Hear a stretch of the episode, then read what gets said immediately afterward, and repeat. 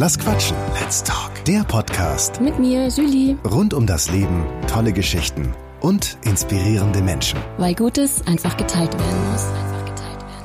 Hallo und herzlich willkommen. Mein Name ist Julie Schäfer und heute gibt es eine ganz besondere Episode bei Lass Quatschen. Nämlich meine erste Open House Podcast Folge. Ich bin diesmal nicht nur mit meinem Interviewgast zugange, sondern habe Live-Publikum dabei. Und das alles in meinem Wohnzimmer. Meine Gäste können sich an so einem Abend von meinem Interviewpartner inspirieren lassen, am Ende Fragen stellen, sich austauschen, lecker essen und connecten, genauso wie ich es mag und wie es sein soll. Heute ist Christina Wechsel im Interview. Christina hat eine ganz besondere Geschichte zu erzählen. Sie hat vor einigen Jahren innerhalb eines Jahres ihre Mutter an Krebs verloren und beim Autounfall ihren besten Freund und ein Bein. Heute ist sie Speakerin, Heilpraktikerin und engagiert sich für Menschen, die ebenfalls eine Amputation durchlebt haben.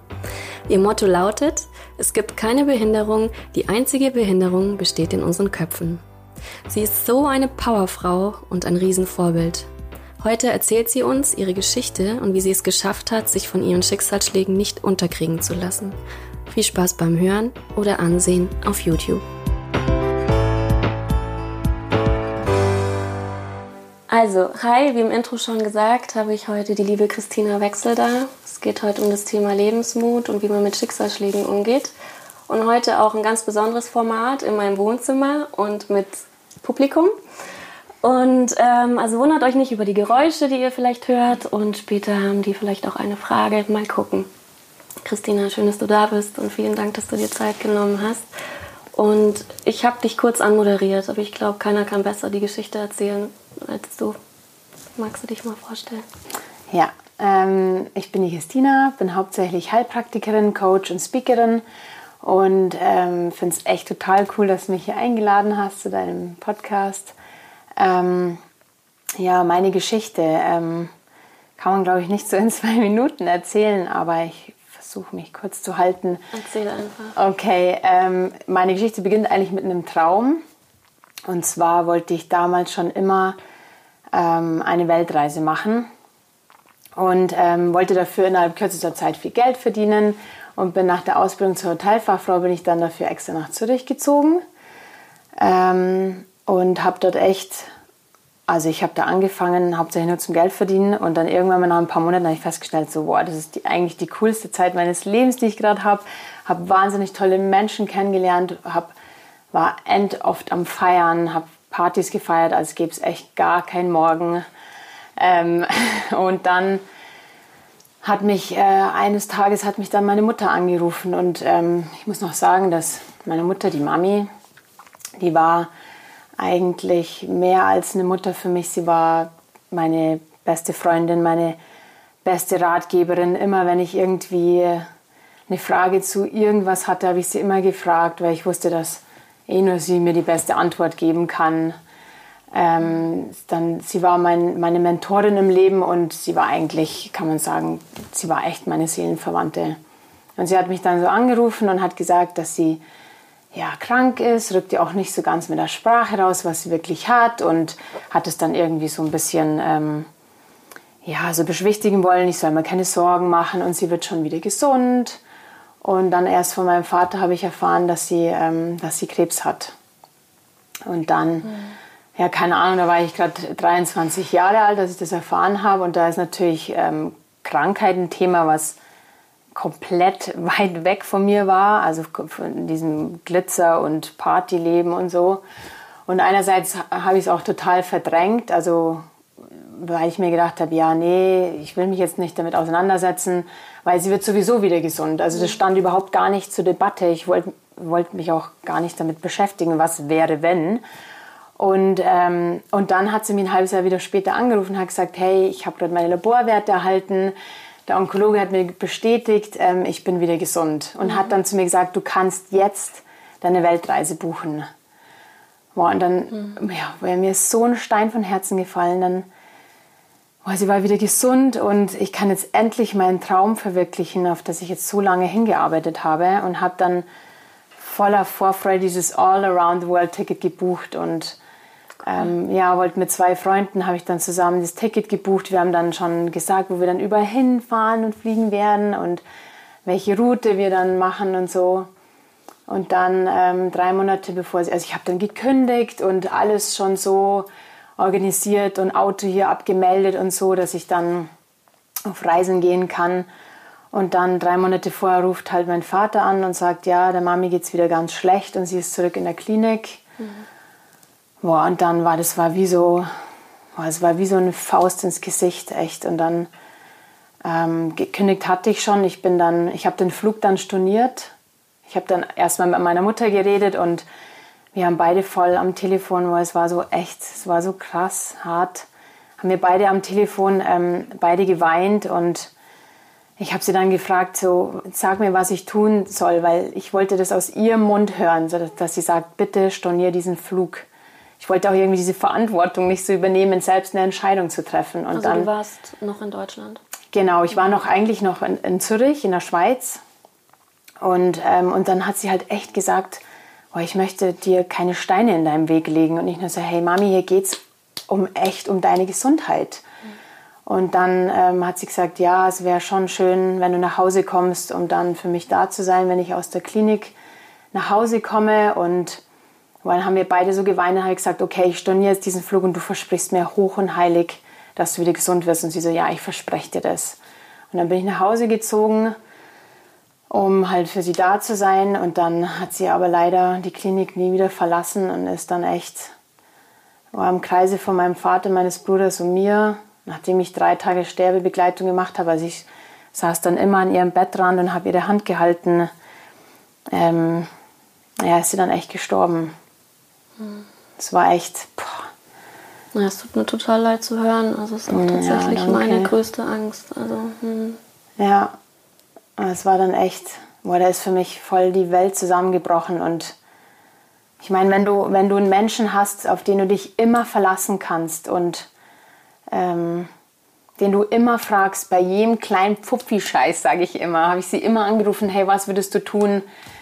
Ähm, dann und dann bricht dir diese Person sozusagen weg. Das hat es mir echt den Boden unter den Füßen hat es mir da echt weggerissen. Und es war kurz vor meinem 24. Geburtstag. Es war eine, eine mega große Geburtstagsfeier mit meiner besten Freundin, die zwei Tage vor mir Geburtstag hat, war geplant und es waren irgendwie 100 Leute eingeladen.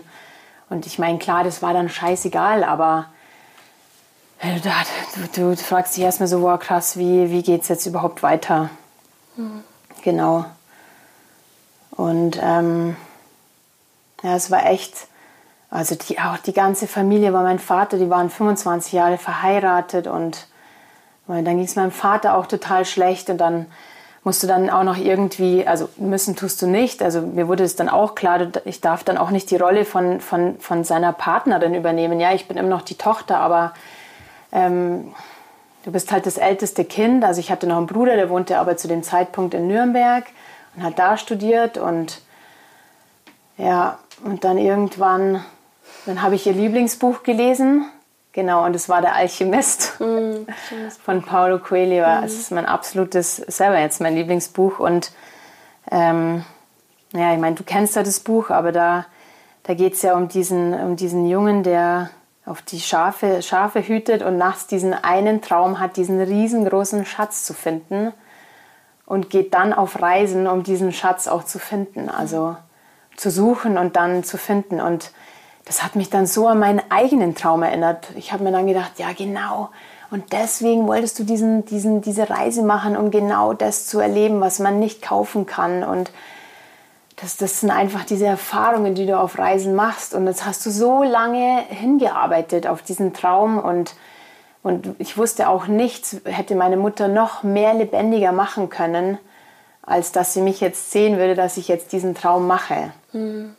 Und dann, dann bin ich zu meinem Vater und habe zu ihm gesagt, hey, Papi, habe ich gesagt, ähm, ich, ich, ich muss jetzt diese Reise machen, ich muss jetzt los. Ich, ich muss das jetzt unbedingt machen. Und ähm, ich bin ihm bis heute noch dankbar dafür, dass er mich mit guten Gedanken und mit gutem Gewissen hat gehen lassen und er hat gesagt, nee, ich bin selber auf Reisen gegangen, als ich 19 war und die Welt liegt dir zu Füßen, mach das, mach dir keine Sorgen um mich und ähm, schreiben mir so fast jeden Tag einfach, keine Ahnung, SMS, dass, dass du noch lebst. Geht, ja, genau.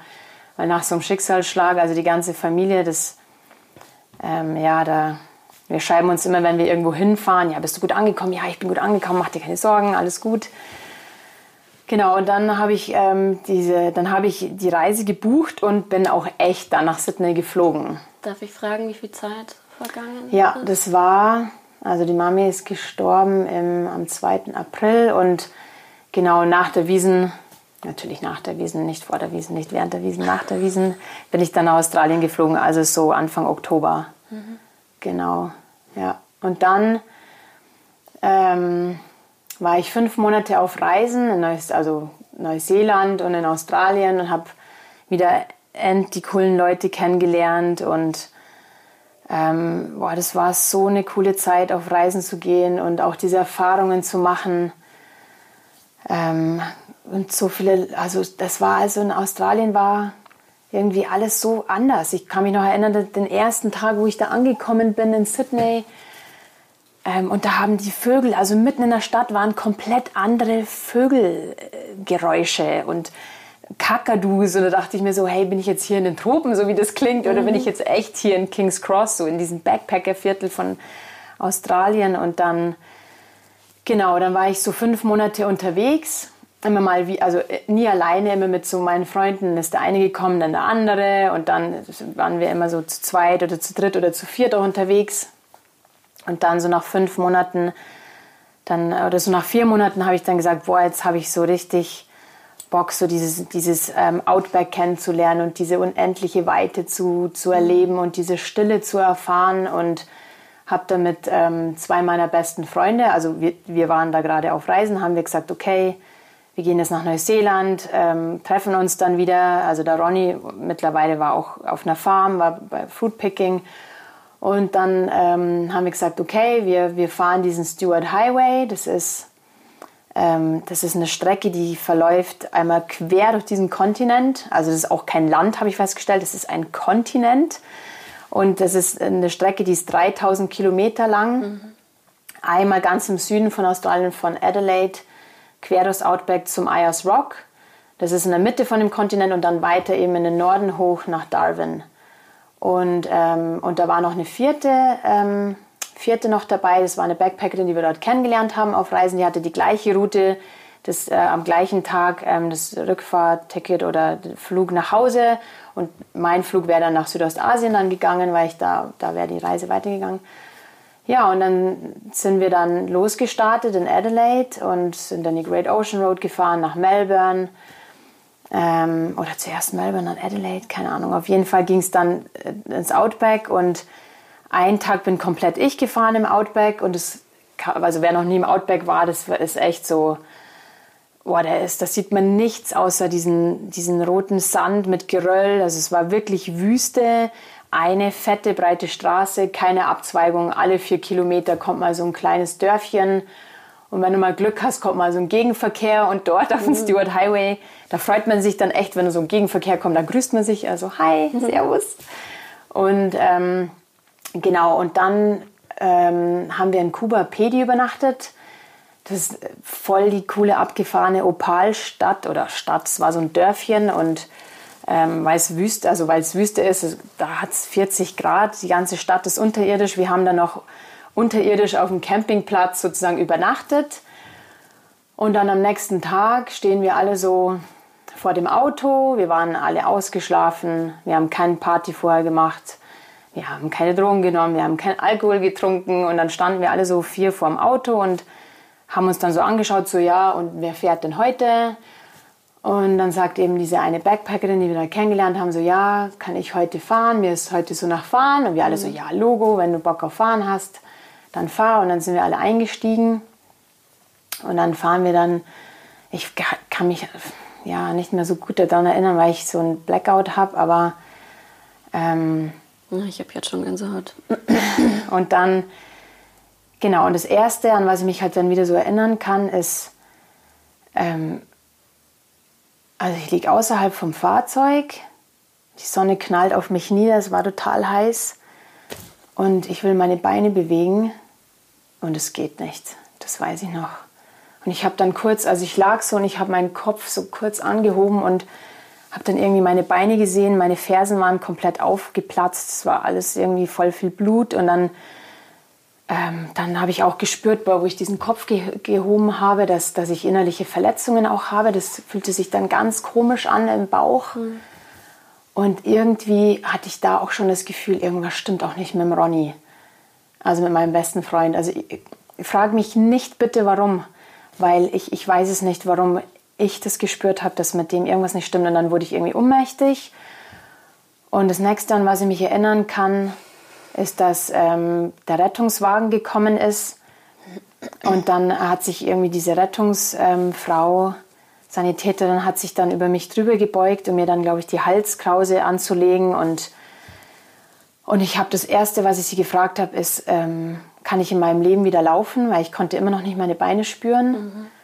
Und, ähm, und das Zweite war, das war auch so weird, da habe ich ähm, gefragt, kann ich, kann ich wieder Kinder, kann ich überhaupt Kinder bekommen? Das war deine zweite Das war meine zweite Frage. Ich war 24 Jahre alt, ich war Single in der Blütezeit meines Lebens und ähm, frage mich nicht, was diese innerlichen Verletzungen, was ich mit, keine Ahnung, mit meiner Gebärmutter assoziiert habe. Ich weiß es nicht. Und, ähm, und die dritte Frage war, was stimmt mit dem Ronny? Irgendwas ist mit dem Ronny. Und dann hat sie gesagt, ähm, ja, die kümmern sich gerade um den Ronny.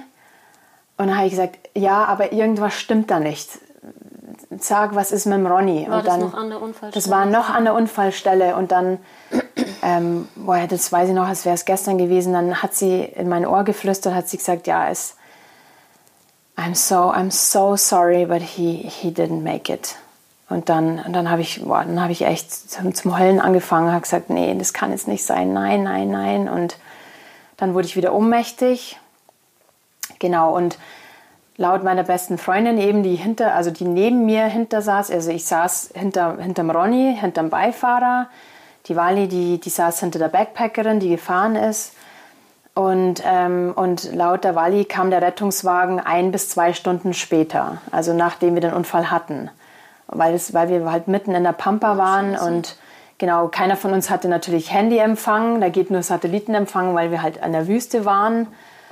Ähm, und da ist dann, also ein, genau, und dann nach ein paar Minuten kam, oder keine Ahnung, ich weiß nicht, 20, halbe Stunde kam dann so ein Backpacker-Auto, hat uns gesehen und ist dann gleich weitergefahren. Und, ähm, und, die, und unsere Backpackerin, die hat dann, die hat dann erst gesagt, also zur Wally, die noch bei Bewusstsein war, die Wally hat gesagt, oh Gott, die machen Fahrerflucht, die müssen uns helfen. Dabei sind die aber weitergefahren und gleich in der nächsten Ortschaft, die hatten selber kein Handy, ähm, Bescheid zu sagen, dass wir einen Unfall hatten. Und da hat man schon denen gesagt, ja, uns hat, äh, da kam genau so ein Truckfahrer und hat den Satellitentelefon, hat dann die nächste Station irgendwie angefunkt und die haben gesagt, uns hat schon so ein junges Pärchen Bescheid gegeben und wir sind schon auf dem Weg. Genau, und dann das nächste, an was ich mich erinnern kann, dass da lag ich dann im Flugzeug. Also wir, das ist, äh, wir sind dann mit den Flying Doctors, ähm, sind wir dann, das ist so eine medizinische Organisation in Australien, dass wenn du halt mitten in der Pampa bist und hast einen Notfall, dass du halt dann in die nächstgrößere Stadt geflogen wirst. Mhm. Und ähm, dort kann ich mich dann erinnern, dort habe ich dann auch diesen Arzt gefragt, kann ich wieder laufen? Und er hat dann mit so einem Hämmerchen dann jeden einzelnen Wirbel hat er abgeklopft und hat gesagt, ähm, spürst du das? Und ich so, ja, spürst du das? Ja. Und dann ist er rund, ganz runtergegangen und dann unten hat er geklopft und das letzte Mal so, spürst du das?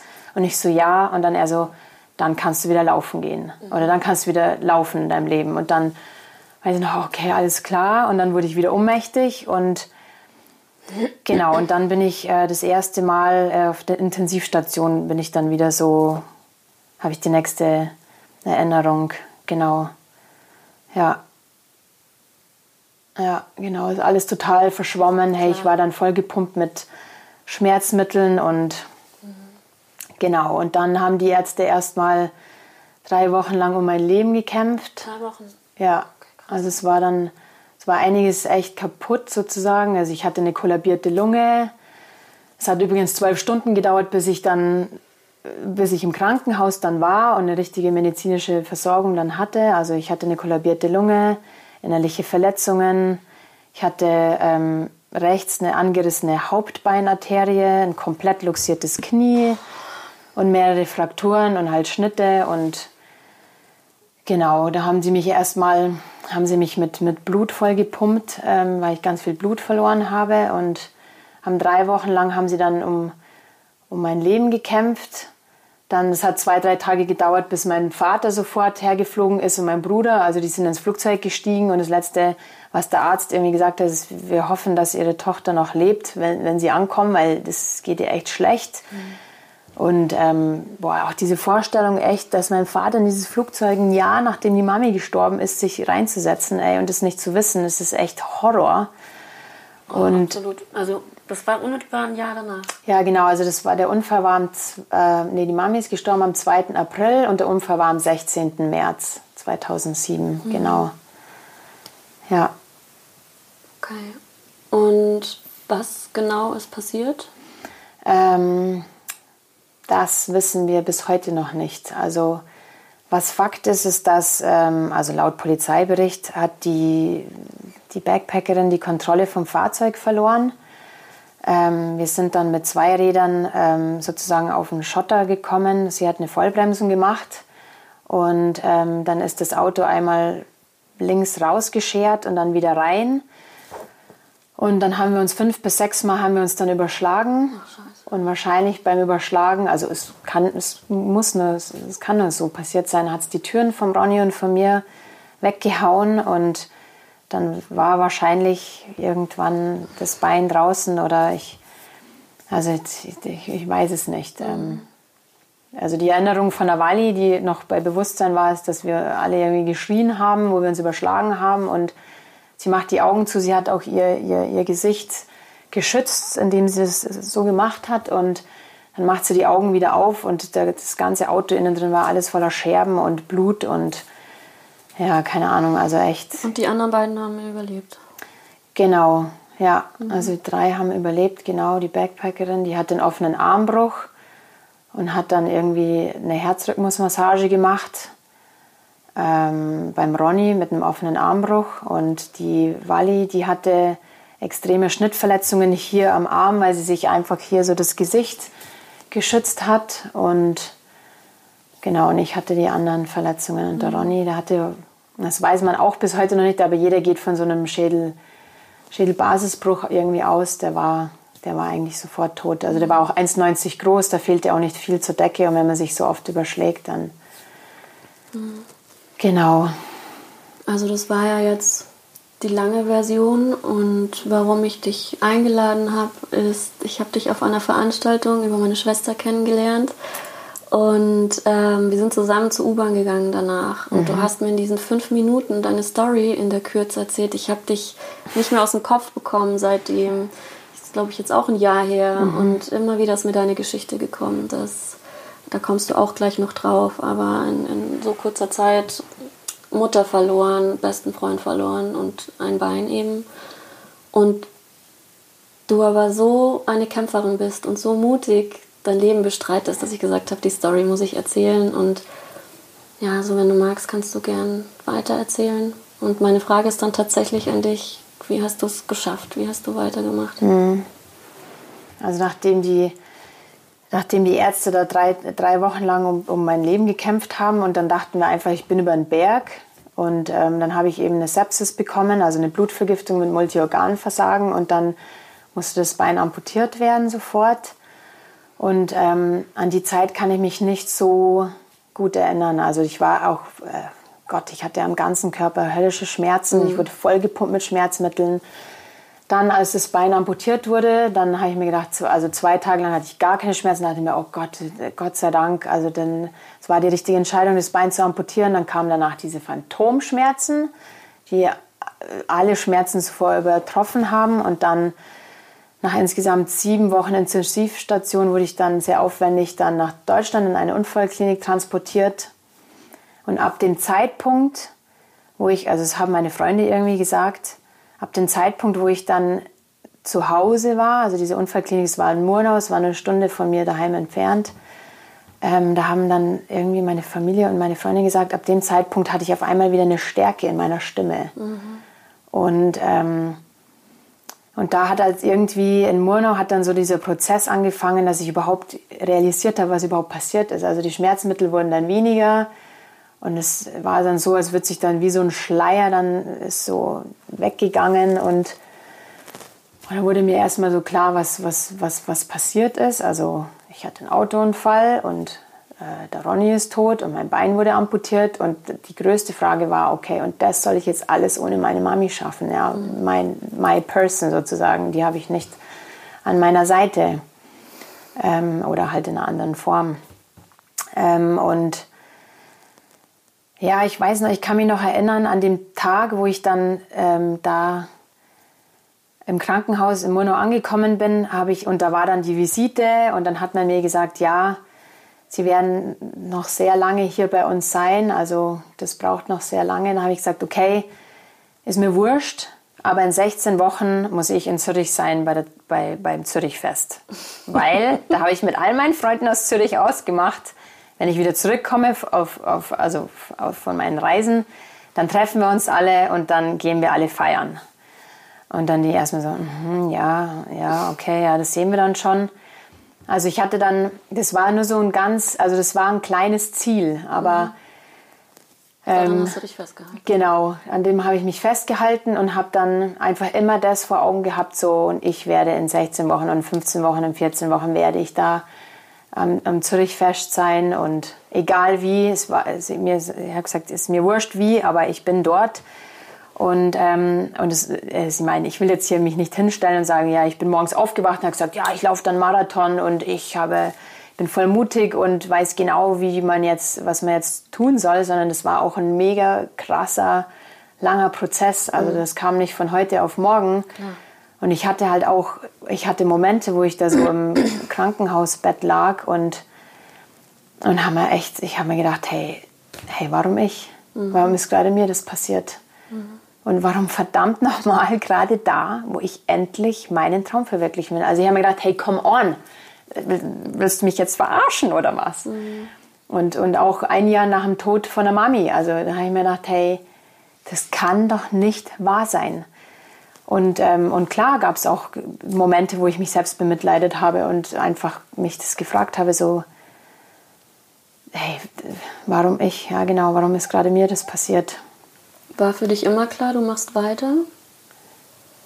Oder gab es Momente, wo du gesagt hast, du magst nicht mehr? Sag mir, wenn das zu persönlich ist. Nee, nee, gar nicht. Passt. Ähm, also es gab einen Moment, da habe ich mir den Tod gewünscht. Und zwar, weil, es, weil ich solche Schmerzen am Körper hatte. Mhm.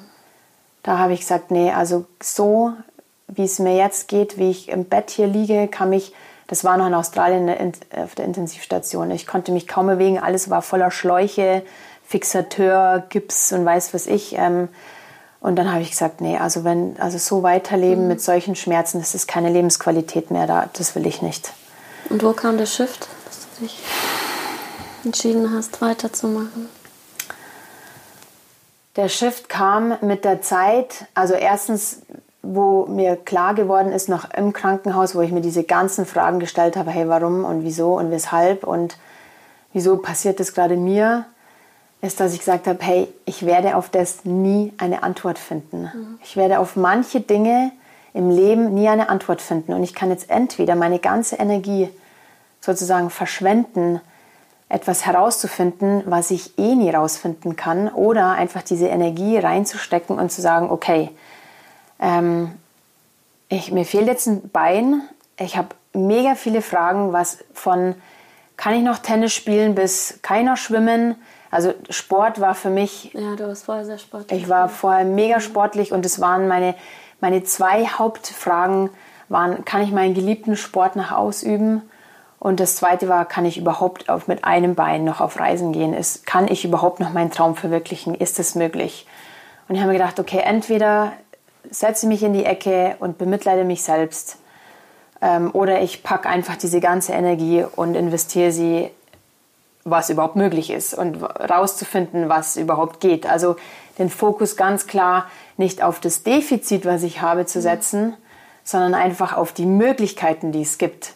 Und peu à peu habe ich dann echt ähm, das eine versucht und dann das andere und dann ging das, aha, das geht so und okay und da ist da die Lösung und und indem du dann selber die Erfahrung machst, okay, krass, es ist echt alles möglich, vielleicht auf eine andere Art und Weise, aber es ist möglich, da kriegst du dann selber, also du motivierst dich selber, du kriegst dann selber Mut und sagst, hey, krass, für jedes Problem gibt es immer eine Lösung, sonst gäbe es kein Problem. Mhm. Und, ähm, so stark. und Wirklich. ich weiß noch, wie, ähm, keine Ahnung, also ich konnte es auch kaum erwarten, das erste Mal in eine Prothese einzusteigen. Also da gehen auch die, die Meinungen auch von anderen Amputierten gehen da auch auseinander. Die einen, die hatten echt mega Angst. Ich, also bei mir, hey, ich lag da sieben oder acht Wochen, neun Wochen lag ich nur im Bett, nur. Dann habe ich endlich einen Rollstuhl bekommen. Ich weiß noch am ersten Tag, wo ich diesen Rollstuhl bekommen habe, ich wurde dann ohnmächtig im Rollstuhl, weil mein Physiotherapeut zu mir gesagt hat, okay, ich roll dich jetzt zurück in dein Zimmer. Und ich so, nein, ich bleibe hier im Rollstuhl und ich beobachte einfach nur die Leute, weil ich endlich aus diesem Bett rausgekommen bin. Mhm. Und als ich dann irgendwann nach der Stunde gesagt habe, okay, ich roll jetzt mal wieder zurück, bin ich ohnmächtig geworden wegen meinem Kreislauf. Ähm, ja, da habe ich dann auch erst mal gelernt, so immer kleine Schritte mhm. und nicht immer gleich alles auf einmal. Und, ähm, und genau, und dann als ich das erste Mal in diese Prothese eingestiegen bin und das erste Mal wieder auf beiden Beinen stand und aufrecht stand und den Leuten wieder auf Augenhöhe begegnet bin und aus, aus diesem Rollstuhl wieder rausgekommen bin, oh, da konnte mich keiner mehr aufhalten. Ich weiß, ich bin dann zu meinem Prothesenbauer und habe dann gesagt, also Alter, jetzt pass mal auf. Ich brauche eine Prothese, mit der ähm, muss ich Tennis spielen können, wandern können, Skifahren können und wasserfest muss ich auch noch sein, weil ich in Australien zum Wakeboarden angefangen habe. So geil. Und dann erstmal so, wow, runterkommen. genau, und dann hat er mir erstmal gesagt, ja, nicht alle Sportarten sind halt auch gelenkschonend, wie zum Beispiel Tennis. Ja, hat er eigentlich äh, recht.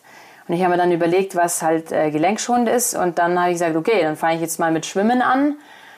Und ähm, ähm, das hat mir dann so getaugt, dass ich dann auf die Zürichsee-Überquerung trainiert habe. Also ich habe immer so ein Ziel vor Augen gehabt. Und am Anfang war das total komisch, nur mit einem Bein auch zu schwimmen. Also klar, ich habe es dann zuerst mit Badeprothese probiert. Dann habe ich mir gedacht, das geht ja gar nicht. Das ist wie so ein Fremdkörper im Wasser. Und dann, ähm, dann habe ich diese Zürichsee-Überquerung gemacht. Es war 1,5 Kilometer. Das ist der Wahnsinn einfach. oh Gott, und als ich an diesem anderen Ufer angekommen bin, da habe ich so, habe ich voll zum Heulen angefangen, weil ich mir gedacht habe, ich bin so stolz auf mich und es ist mhm. echt möglich, es geht.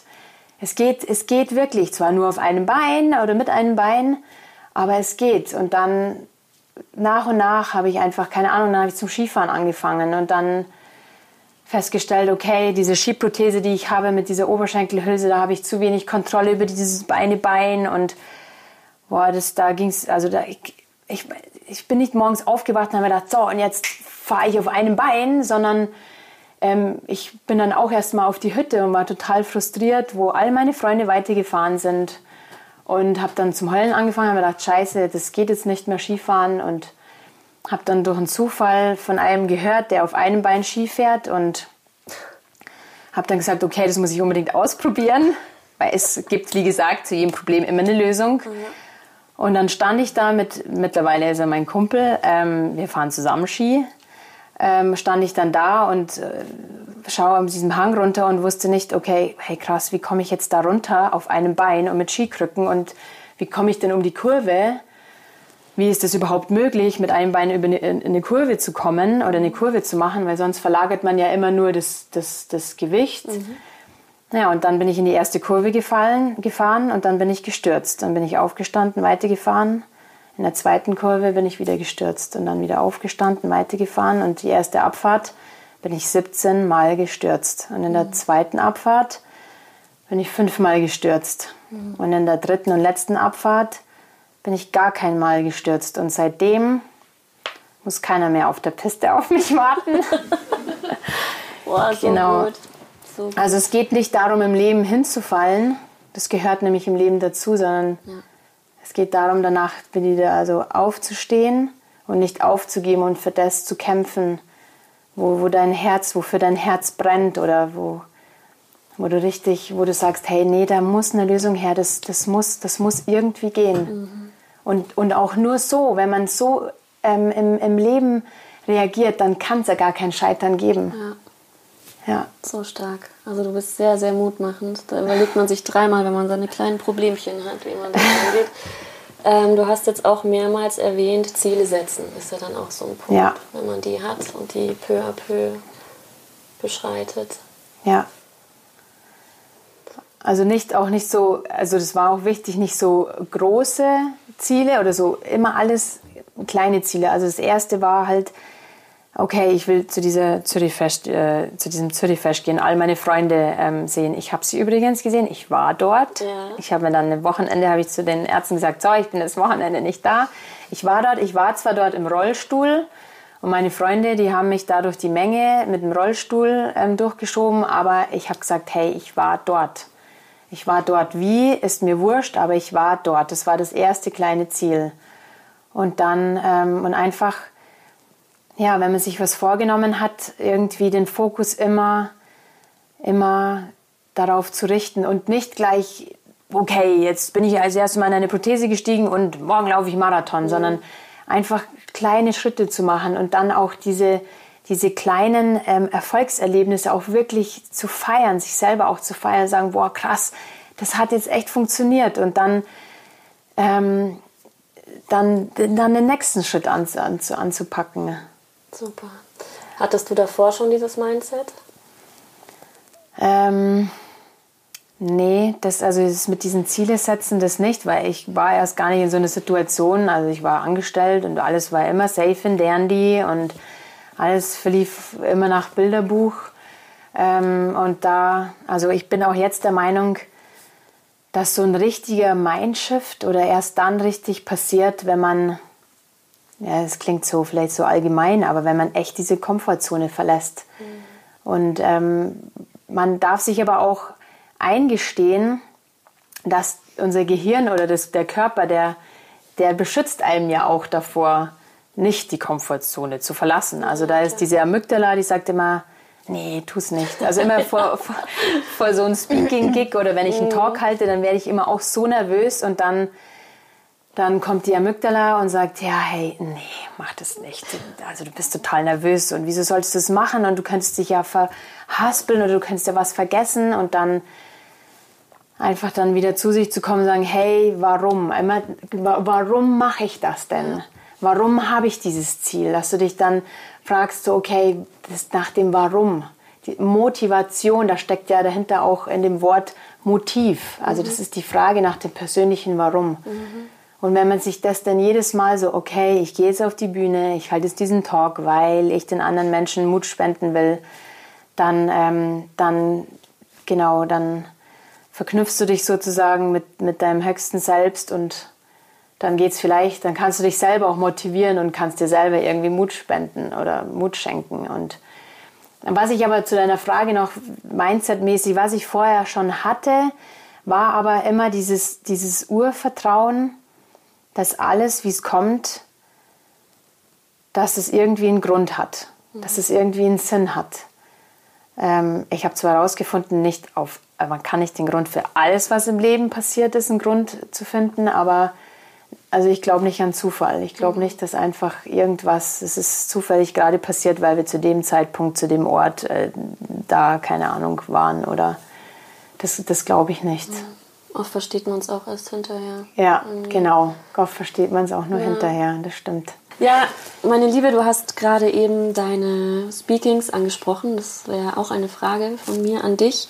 Du machst ja noch ganz viele andere Sachen. Aber zu den Auftritten, die du gibst. Ähm, du warst beim Women's Hub auf der Bühne, bei 12 Minutes, wurdest von der ARD interviewt. Jetzt Ja. äh, melden sich ganz viele bei dir. Wie kam es dazu, dass du gesagt hast, ich gehe jetzt mit meiner Message auf die Bühne, die ja lautet, es gibt keine Behinderung. Genau. Ähm, ja, das war ähm, auch so ein Zufall. Eine Freundin von mir, die hat mich angerufen und hat mir eben von diesem Netzwerktreffen, von diesem Women's Hub erzählt, und ob ich da mal äh, mitgehen möchte und mich inspirieren möchte von den anderen Frauen. Da habe ich gesagt, ja, klar, melde dich einfach. Und dann hat es zweimal vom Datum her nicht geklappt. Und dann hat sie mich dann das dritte Mal, ähm, hat sie mich gar nicht mehr angerufen, sondern hat sie mich nur eine SMS geschrieben, ja, sehe ich dich dann und dann auf der Bühne. Und ich dann erstmal so, hä, habe ich zurückgeschrieben, wieso, wieso jetzt auf einmal auf der Bühne? Was, was, was soll ich auf der Bühne? Sagt sie, ja, deine Geschichte erzählen. Du gibst allen so viel Mut damit und, ähm, und dann kannst du von deiner Praxis auch erzählen.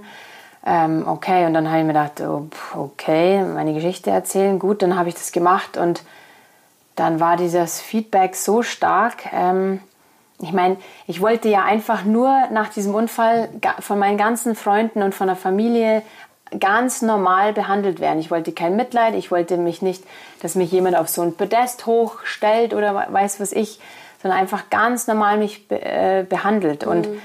Durch, diesen, dieses, durch diese neuen Frauen oder dieses neue dieses Netzwerktreffen, neue Menschen kennenzulernen, die haben dann erstmal mich wieder so, so die haben erstmal zu mir gesagt, du, das ist irgendwie nicht so ganz äh, normal, so 0815 mäßig, wie du damit umgegangen bist und haben mich irgendwie selber äh, inspiriert oder weiß was ich. Und dann hat ähm, ja, dann hat die Eli ganz klar gesagt, äh, ja, du gehörst auf die Bühne, deine Geschichte muss erzählt werden. Und und dann hat sie gleich irgendwie so ein ähm, Speaking-Gig irgendwie organisiert. Äh, ich hatte überhaupt gar keine Wahl, irgendwie so, soll ich jetzt dahin oder nicht? Und so hat sich das eins nach dem anderen ergeben. Und dann ruft dann der an oder der war dabei bei der Veranstaltung und hat mich gefragt, ob ich beim Mutgestalter ähm, sprechen kann oder beim Female Power Mountain Summit mm. oder so. Genau, immer so bei so Themen oder Events anderen Mut zu spenden und ähm, ja, und ich bin zwar immer sehr nervös, immer davor, aber dann erinnere mich, ich mich dann immer daran nach dem Warum. Mhm. Ich glaube, das geht allen so, ja. ja. Ja, super.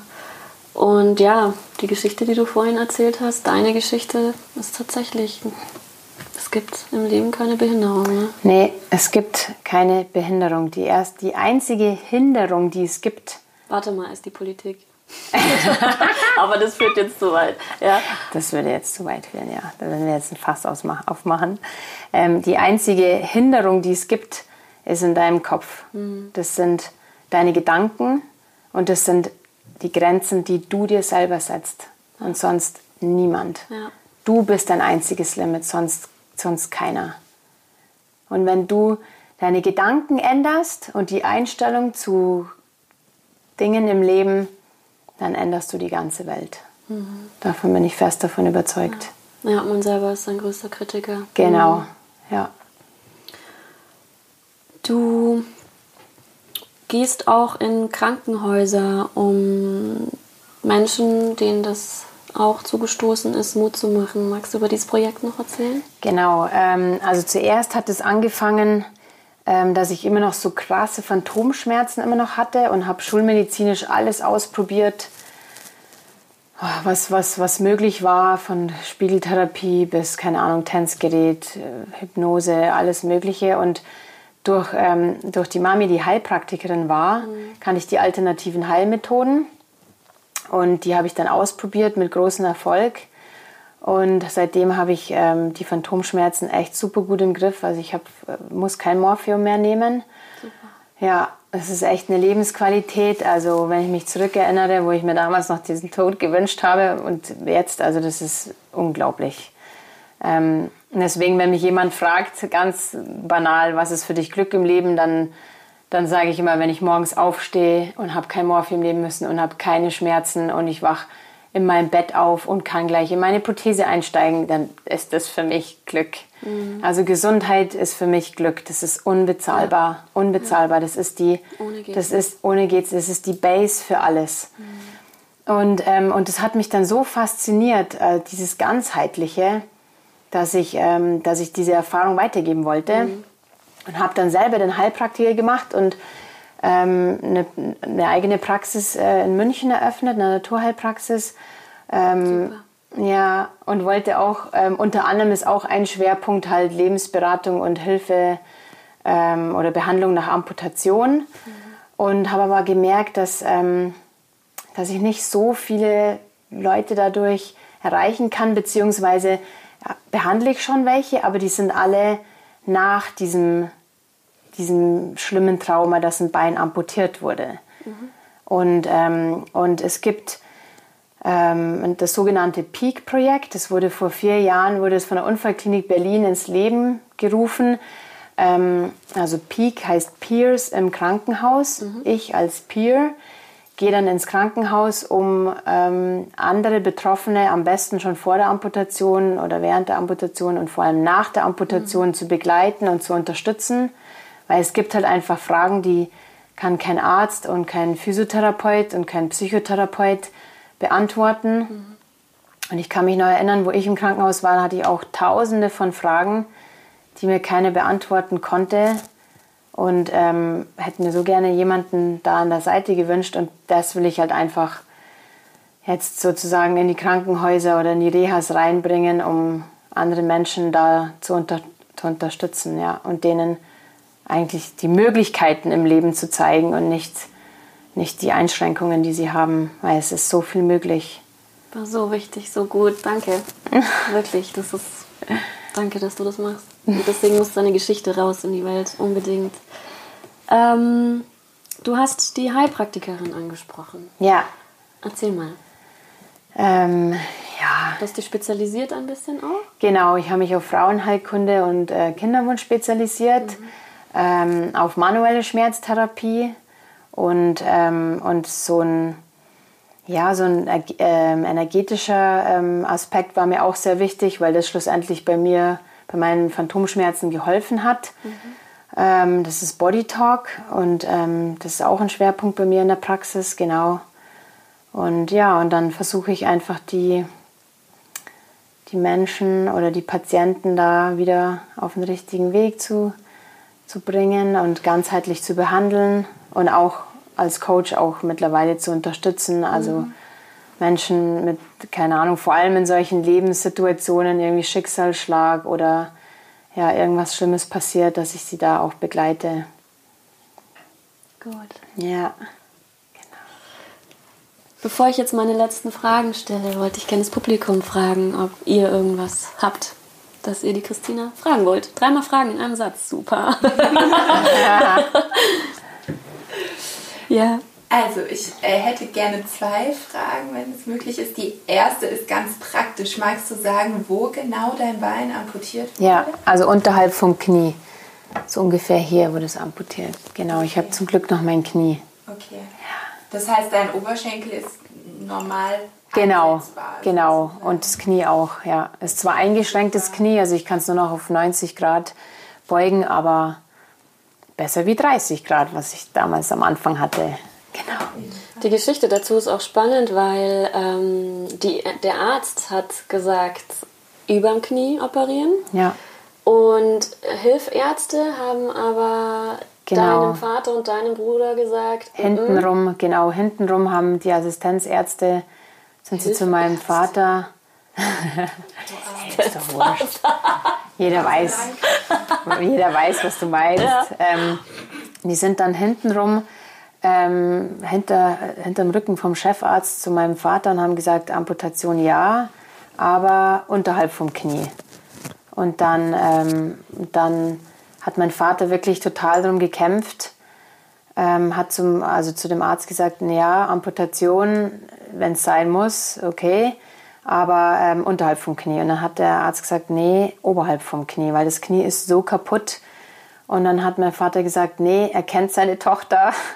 Ähm, wenn das nicht klappt mit dem Knie oder zu viel Schmerzen oder wenn es von selber steif wird, dann oberhalb vom Knie. Und ähm, ja, zum Glück hat er sich da so durchgesetzt, weil ich habe noch mein Knie und ich kann es bewegen ohne Schmerzen. Genau. Und der wusste anscheinend auch, dass du eine Kämpferin bist, dass eine zweite ja, ja. dich dann nicht so aus dem ja. Hocker hauen würde. Ja, das wusste er auf jeden Fall. genau. genau. Dass er da an dich geglaubt hat, ja super. Mhm. Voll schön.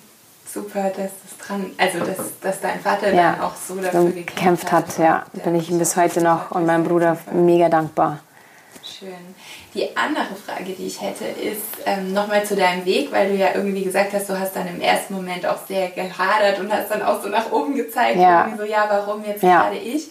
Und jetzt ist ja quasi so deine Message, Schranken bestehen in unserem Kopf und wir können ja. eigentlich alles schaffen. Ja.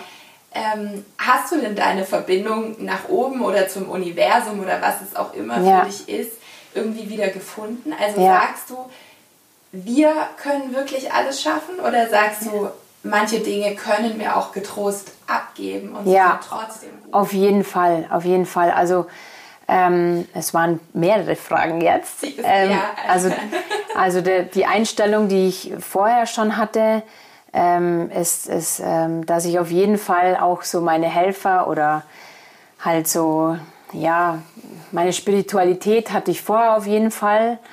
Ähm, konnte ich auch sehr gut dann anknüpfen, aber in dem Moment ähm, habe ich auf jeden Fall mir die Frage gestellt, also ähm, hey, warum ich? Und ähm, auch dieses, diese alt, dieses alte Denken kam auch auf ähm, von dieser katholischen Kirche, ähm, will mich jetzt Gott bestrafen. Ja, das ist völliger Bullshit natürlich. Also ich glaube nicht an einen Gott, äh, der bestraft. Ich glaube nur an einen Gott, äh, der liebt und ähm, und also und das war halt auch so ein so ein Prozess, ähm, auch diese diese alten Glaubenssätze auch mal anzuschauen und die anzugehen und ähm, ähm und da auch diesen Mindshift zu bekommen und ich finde das, und die zweite Frage, ich finde es total wichtig, ähm, Leute auch nach Hilfe zu fragen. Also ich weiß noch im Krankenhaus, da habe ich den, den Freunden so leid getan und die wollten einfach unbedingt mir helfen und einfach diesen Koffer für mich tragen. Und ich immer so, nein, das kann ich selber und ich bin nicht behindert und das musst du jetzt nicht machen, nur weil mir ein Bein fehlt.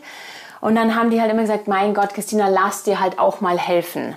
Und bitte halt auch mal um Hilfe. Und das ist auch ein ganz wichtiger Schritt, einfach auch zu sagen, hey, das, ich, also ich glaube nicht daran, dass man alles, alles alleine schaffen kann. Es geht nur gemeinsam und wenn man, also das ist keine, ähm, es ist eigentlich Größe, wenn man nach Hilfe fragt und nicht, mhm. und nicht eine Größe zu meinen, alles alleine zu schaffen. Also genau, auf jeden Fall. Und ich habe immer noch meine Helfer und glaube, ich hatte auch tausend Schutzengel da an diesem, während dem Autounfall und, und der größte Schutzengel war auch meine Mama. Mhm. Meine Mami war auf jeden Fall da.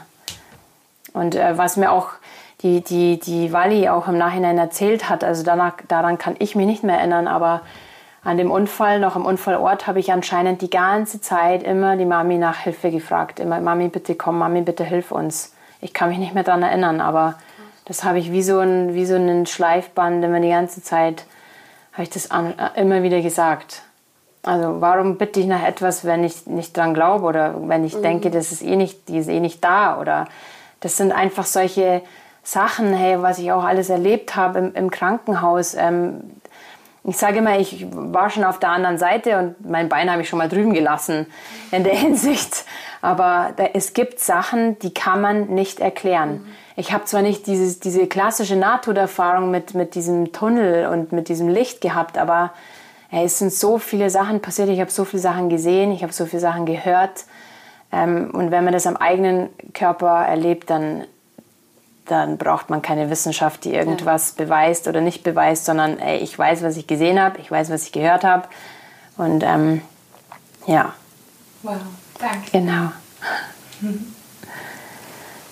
Ähm, eine Frage hätte ich noch und zwar ähm, der Weg oder der Unfall, der ist ja jetzt circa elf, zwölf Jahre her. Genau, elf. Jahre, ja. Ähm, geht es dir mittlerweile schon wieder so gut, dass du Tennis spielen könntest?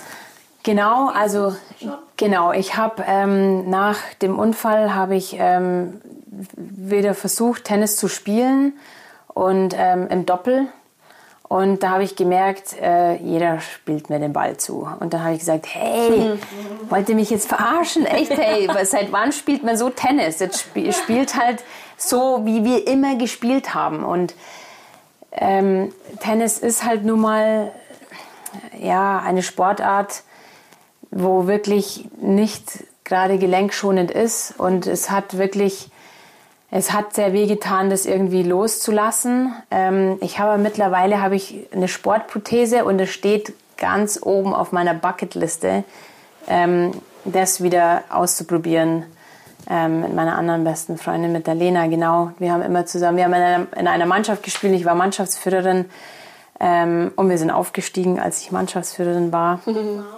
Genau, also mit Tennis verbinde ich eigentlich, also mein, wenn man mich so fragt, was wirklich so mein mein Sportart ist, wofür mein Herz schlägt, ist es Tennis. Aber Ähm, ja, ich kann es aber nicht mehr so wie vorher, weil Tennis ist halt nun mal ein Laufsport.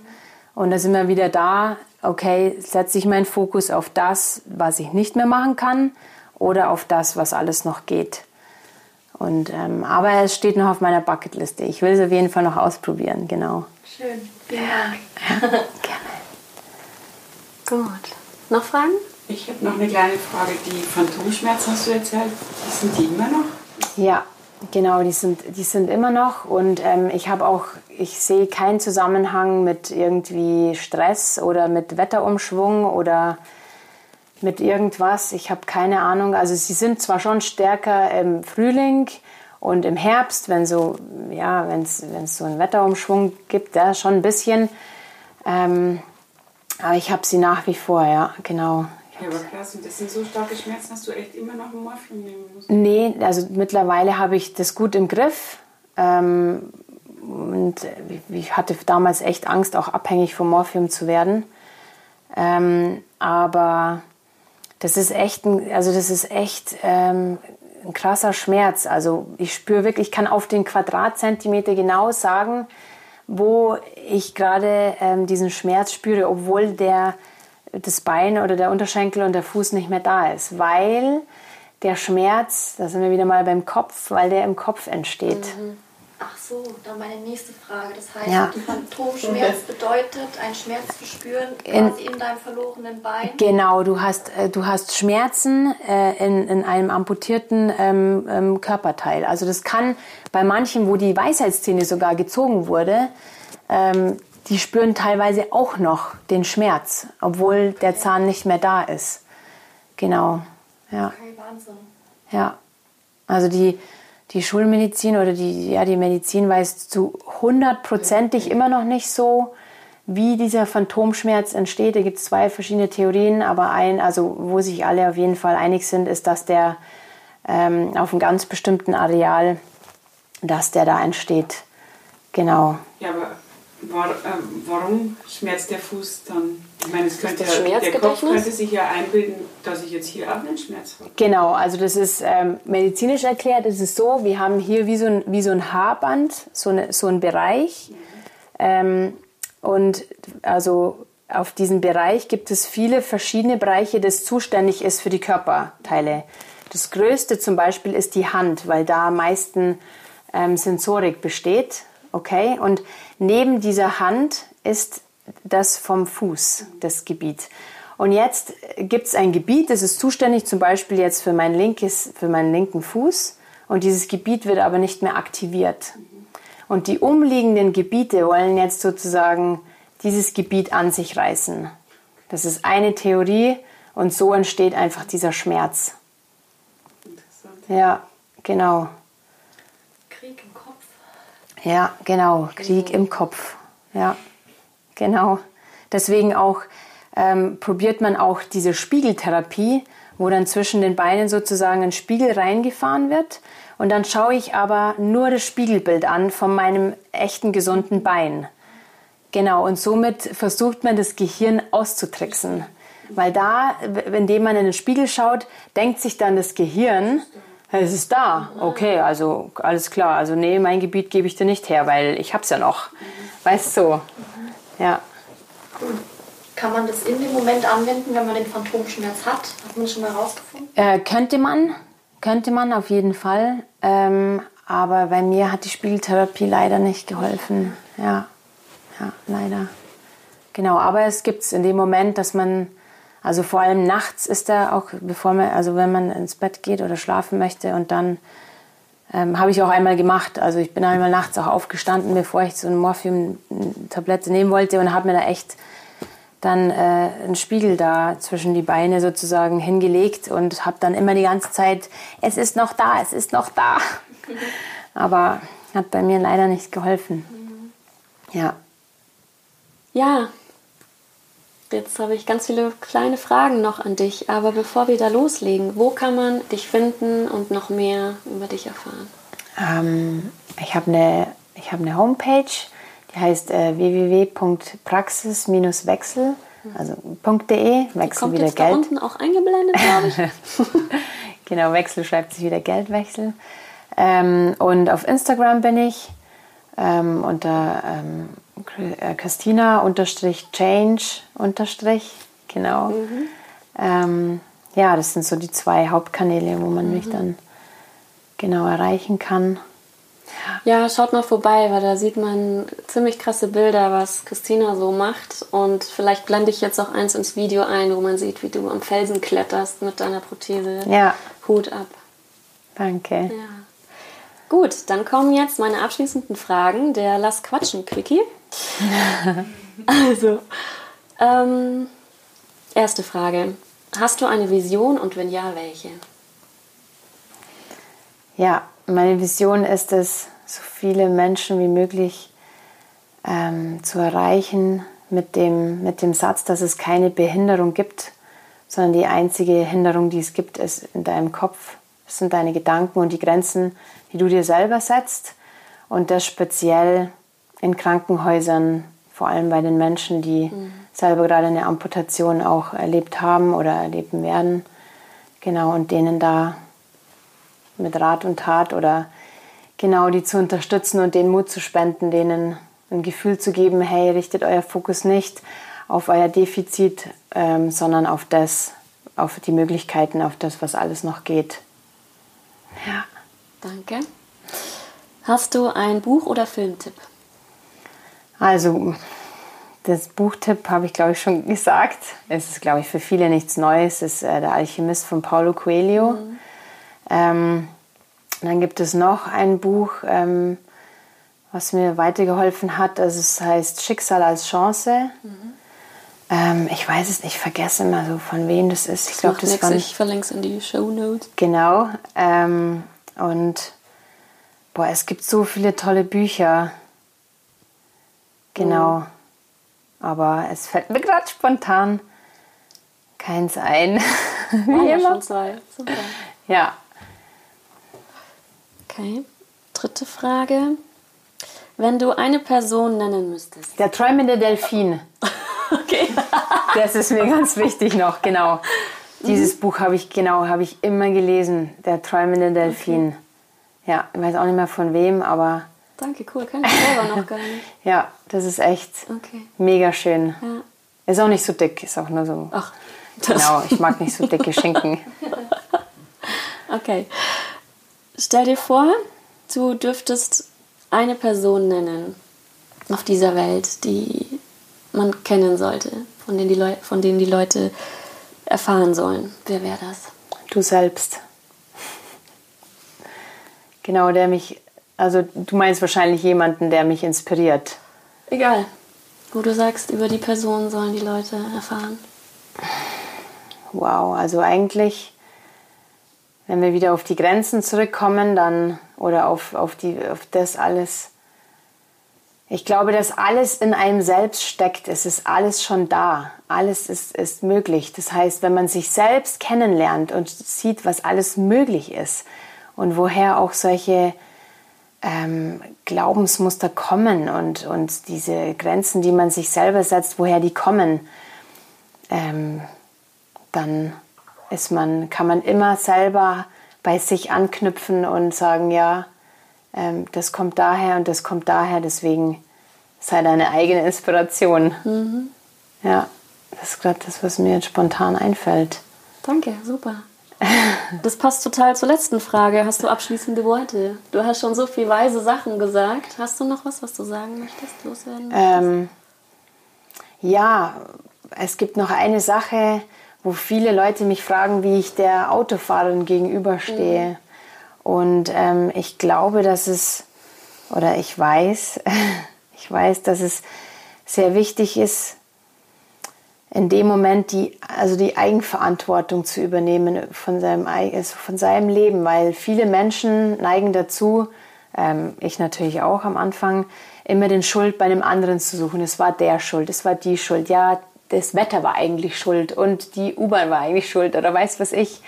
Ähm, und wenn man aber so den Mindshift bekommt, so ich bin der Chef in meinem Leben, ich bin der Boss und ich übernehme Eigenverantwortung, dann, ähm, dann ist es viel einfacher und die Energie oder ja, die Energie oder das, die Kraft wird dann für das verwendet, was man eigentlich umsetzen will, weil es bringt und was bringt es, wenn es einen Schuldigen gibt? Mhm. Nichts. Das Bein wächst nicht mehr wieder an. Also in meiner Hinsicht. Deswegen ähm, habe ich hier noch in Australien im Krankenhaus noch verziehen, also von Herzen. Ich habe mir selber verziehen.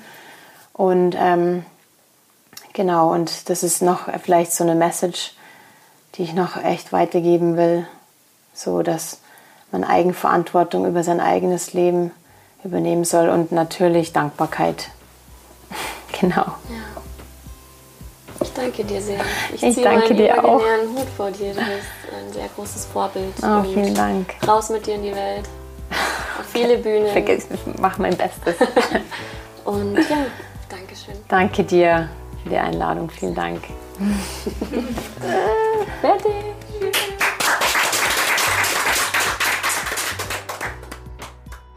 Ja, wow, oder?